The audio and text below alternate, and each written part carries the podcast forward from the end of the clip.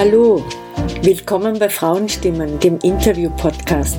Mein Name ist Anita Pietsch und ich bin Podcasterin und eine Frau, die mit 49 Jahren zu studieren begonnen hat, als Mutter von drei Kindern und Teilzeit berufstätig. In diesem Podcast geht es um die Stellung der Frau in der Gesellschaft. Es geht um weibliche Expertise und um Vorbilder zum Berufs- und Lebensalltag. In der heutigen Folge spreche ich mit Raffaela Scharf.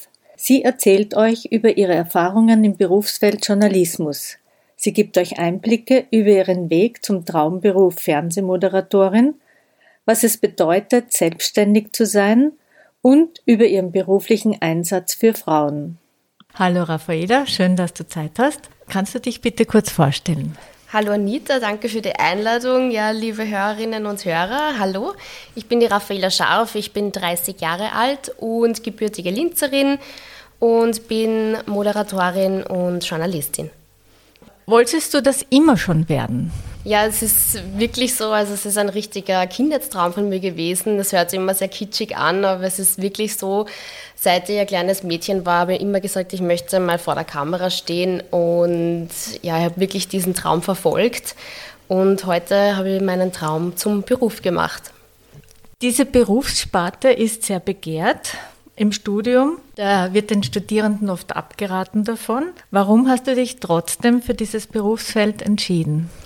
Also ich finde es lustig, dass du das jetzt ansprichst, weil mir fällt jetzt äh, so spontan wirklich eine Szene im Studium ein, wo eine Professorin damals gemeint hat, geht's bitte nicht in den Journalismus, in der PR ist das Geld.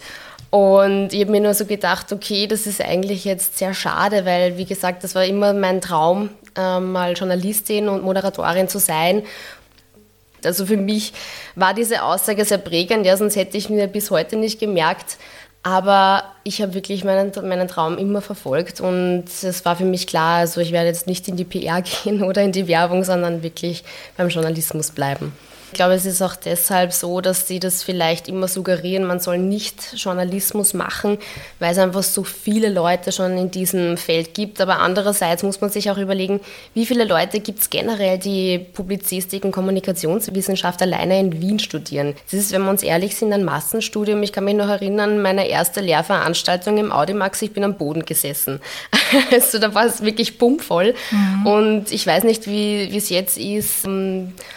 Ich glaube, es sind noch immer sehr viele Studierende an der Uni Wien, die trotzdem das noch immer verfolgen, Journalismus irgendwann mal zu machen. Und ja, ich denke, man muss wirklich äh, immer auf das hören, was einem Spaß macht und was man unbedingt möchte. Und diesen Traum sollte man schon verfolgen. Berufserfahrung zu sammeln, braucht man Praktika. Was für Erfahrungen hast du da? Was für Praktika hast du gemacht? Äh, ja, es stimmt, so wie du sagst, Praktika sind wirklich sehr wichtig, gerade in der Branche, wo ich eben tätig bin.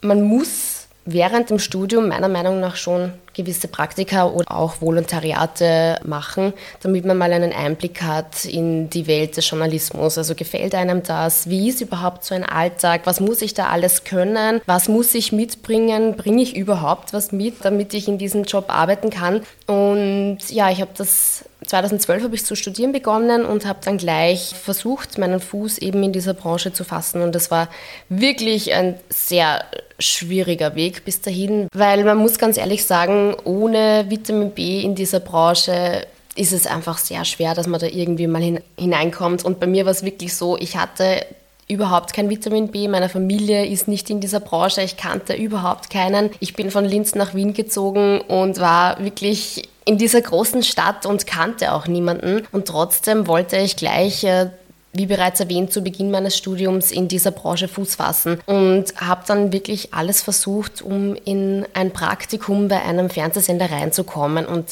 man stellt sich das wirklich so einfach vor, aber es ist ehrlich harte Arbeit. Man muss ganz viele Bewerbungsunterlagen verschicken, man bekommt ganz viele Absagen und natürlich ist man da auch immer sehr gekränkt und denkt sich, ja, jetzt stecke ich einmal wirklich den Kopf in den Sand, keiner möchte mich. Aber ich habe da wirklich ähm, nie locker gelassen, habe mich immer irgendwo beworben bei verschiedensten Fernsehsendern und dann bin ich wirklich in einen hineingekommen und dann war ich in, in Wien auf einmal als junge Studentin, als Praktikantin bei einem Fernsehsender und da habe ich meine ersten Erfahrungen gemacht und so ist das immer weitergegangen. Während meinem ganzen Studium, ich habe äh, Bachelor ähm, gemacht in Publizistik, Kommunikationswissenschaft, wie ich bereits gesagt habe, da habe ich immer bei irgendeinem Medienhaus gearbeitet, also mhm. sei es jetzt Print oder Fernsehen.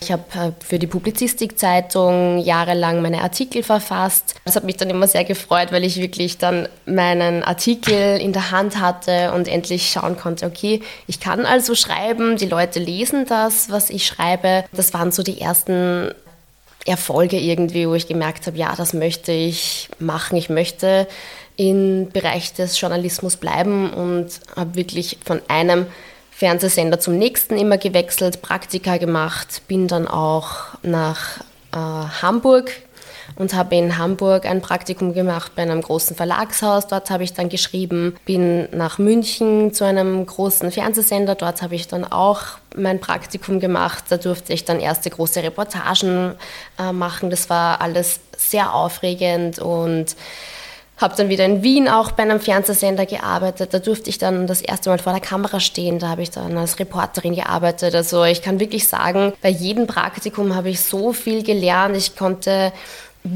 endlich mal sehen, wie Journalistinnen und Journalisten im Alltag arbeiten. Und es hat mir so viel Spaß gemacht, dass ich gewusst habe, okay, das möchte ich. Und es scheint dir auch wirklich Freude zu machen. Das merkt man, wie du darüber erzählst. Total. Aber mit Fixanstellung ist es dann schon wieder etwas schwieriger. Du hast dich jetzt im November 2019 zur Selbstständigkeit entschieden. Ja, wie wird man eigentlich selbstständig? Ja, es ist wirklich ein schwieriger Weg bis dahin, muss ich sagen, weil ich hatte anfangs überhaupt keine Ahnung, wie sowas funktioniert und bin dann mal zur SVA und habe gefragt, okay, wie kann ich mich denn versichern?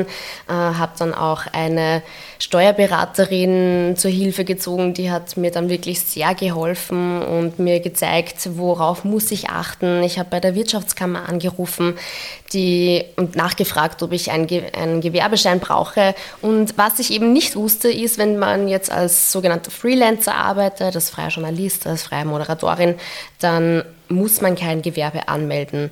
Und ja, so bin ich dann, habe ich mich selbstständig gemacht im November 2019 und seitdem, ja, bin ich als sogenannter Freelancer unterwegs und es ist natürlich ein harter Weg. Es ist äh, es hat beides seine Vor- und Nachteile. Wenn man angestellt ist, dann hat man gewisse Vorzüge, man ist äh, versichert, man hat 14 Gehälter, man kann in den Urlaub gehen und kriegt trotzdem weiterhin gezahlt, genauso wenn man krank ist. Wenn man selbstständig ist, ist das, fällt das alles weg. Dafür muss man aber nicht 9 to 5 in einem Büro drinnen sitzen. Aber ich muss wirklich sehr darum kämpfen, dass ich Aufträge bekomme. Ich bin, kann man sagen, ständig im Einsatz, weil ich mir immer überlege, also wenn ich jetzt zum Beispiel moderiere in einem Studio, dann komme ich nach Hause und überlege mir, okay, was kann ich wieder für ein Interview anbieten, was ist gerade interessant. Ich lese ständig Nachrichten und ich biete immer verschiedene Interviewpartner an, damit ich halt so zu meinen Aufträgen komme. Klingt sehr aufwendig. Ist es auch. Ja. Und wo können wir dich sehen? Also jetzt kann man mich sehen auf Krone TV, das ist der Fernsehsender von der Kronenzeitung, wie der Name ja auch schon sagt.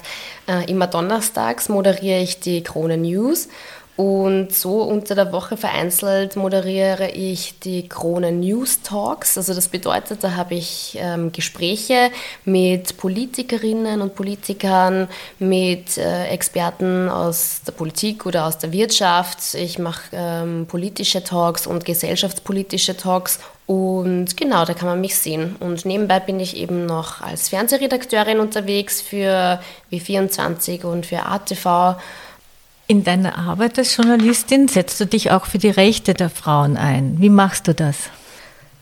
Ich habe ähm, früh für mich beschlossen, dass ich meinen Beruf auch für gesellschaftliche Themen nutzen möchte. Und das mache ich auch heute. Ja, ich Wie gesagt, ich moderiere die Nachrichten, ich moderiere aber auch gesellschaftspolitische Themen und da möchte ich einfach auch Themen hernehmen, die eben vor allem den Feminismus aufgreifen oder wo es auch darum geht, wo man zeigt, okay, wie ging es Frauen während der Corona-Krise? Wie ging es Frauen, die jetzt durch Corona arbeitslos wurden oder Frauen, die Langzeitarbeitslose sind?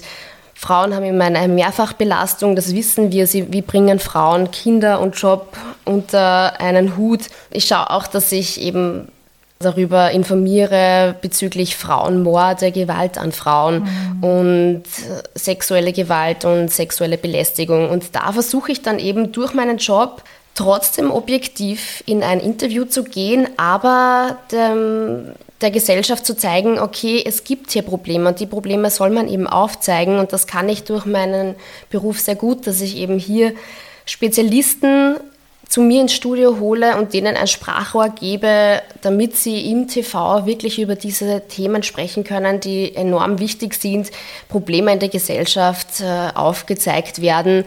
Denken wir nur an das Gehalt, das unterschiedliche Gehalt von Frauen und Männern oder auch, dass wirklich sehr wenige Frauen in der Führungsetage sind.